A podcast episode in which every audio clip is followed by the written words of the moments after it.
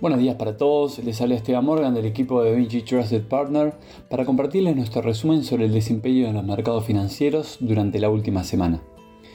Los mercados financieros globales cerraron una semana de sólidas ganancias en los mercados financieros, al disminuir la incertidumbre acerca de la situación del sistema bancario y presentación de algunos indicadores económicos alentadores que impulsaron los mercados. La semana marcó el final del primer trimestre de 2023. El Nasdaq saltó más de un 16% en el trimestre, mientras que el S&P subió aproximadamente un 7%. Sin embargo, el Dow Jones subió tímidamente un 0,4%. Por otro lado, en Europa las acciones subieron luego de desvanecerse los temores de la inestabilidad financiera. El Eurostock 600 terminó en términos de moneda local un 4,03% más alto. Mientras tanto, en Asia el comportamiento fue similar. En China las acciones avanzaron luego de un sólido dato económico que impulsaron la confianza en las perspectivas del crecimiento del país. La bolsa de Shanghái subió un 0,22%. La preocupación de los inversores en torno a los problemas de la banca estadounidense y europea parece estar remitiendo después de que Michael Barr, vicepresidente de la Supervisión de Reserva Federal, asegura a los legisladores que los fondos de los depositantes en los bancos estadounidenses están seguros y que el sistema estadounidense está sólido y resistente. La semana pasada, First Citizens anunció que comprará la mayor parte de la cartera de préstamos del colapsado Silicon Valley Bank, según ha anunciado la Corporación Federal de Seguros de Depósitos, asegurando así que los clientes comerciales de Silicon Valley Bank disfruten de una reanudación inmediata de servicios bancarios completos. De la mano con esto, las acciones de First Citizens se dispararon alrededor de un 50%. Este hecho trajo un poco de calma y tranquilidad en los mercados en el comienzo de la semana. El presidente de la Fed, Jerome Powell, dijo la semana pasada que el estrés bancario podría desencadenar una contracción del crédito con implicaciones significativas para la economía estadounidense ya en desaceleración, mientras que el presidente de la Fed de Minneapolis sostuvo que la agitación bancaria hizo aumentar el riesgo de recesión en Estados Unidos. Los operadores de futuros están divididos sobre cuáles serán los próximos movimientos de la Reserva Federal en materia de tasa de interés, Aproximadamente la mitad apuesta una subida de tasas de interés de un cuarto punto, mientras que la otra mitad pronostica una pausa en la próxima reunión de mayo.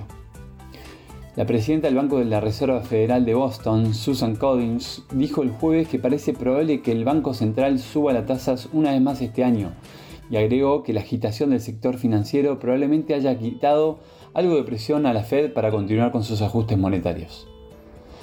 La semana pasada se presentó el índice de confianza del consumidor de The Conference Board de Estados Unidos. Este se posicionó en 104,2, por encima de las expectativas, pero sigue estando muy por debajo de los niveles prepandemia de finales de 2021, antes de que la inflación superara el 6% y comenzaran las pérdidas en los mercados financieros tras tocar máximos históricos.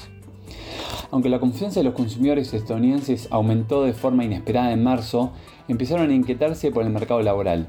Según un sondeo público el martes, asimismo, el déficit comercial de los bienes de Estados Unidos se amplió modestamente en febrero al caer las exportaciones, lo que podría suponer un lastre para el crecimiento económico el primer trimestre. También se presentó el PIB oficial del cuarto trimestre de Estados Unidos, el mismo se posicionó con un crecimiento del 2,6% anual, por debajo de los anuncios preliminares del 2,9% y 2,7%, lo que significa que la economía estadounidense estuvo un poco menos acelerada de lo que se esperaba. Según mostraron el viernes los datos Eurostat, la inflación de la zona euro registró en marzo la mayor caída de su historia, pero el crecimiento de los precios subyacentes se aceleró. Esto reforzará la idea de que el Banco Central Europeo suba más los tipos de interés en su próxima reunión. Los precios del consumo aumentaron un 6,9% en marzo tras un avance del 8,5% en febrero, lo que supone la mayor desaceleración desde que la Eurostat empezó a recompilar los datos en 1991. La caída se dio casi exclusivamente a un descenso en los precios de energía en comparación con el mes de marzo del año pasado, cuando se habían disparado a raíz de la invasión rusa a Ucrania.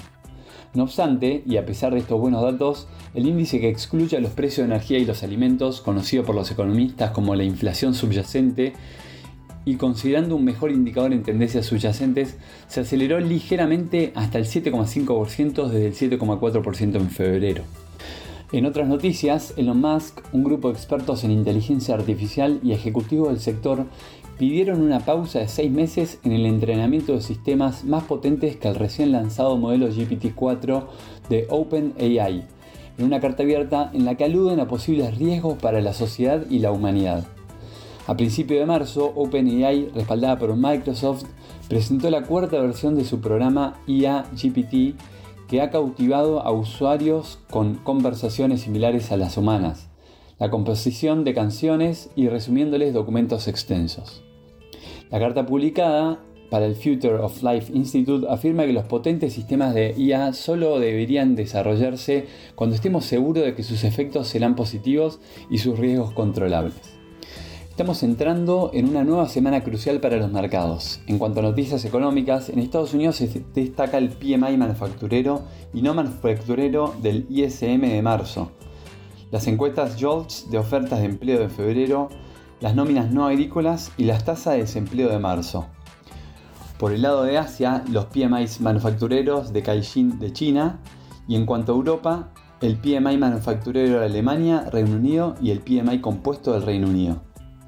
Hasta aquí hemos llegado con nuestro resumen semanal de noticias. Cualquier consulta o comentario adicional no duden en contactarnos. Muchas gracias.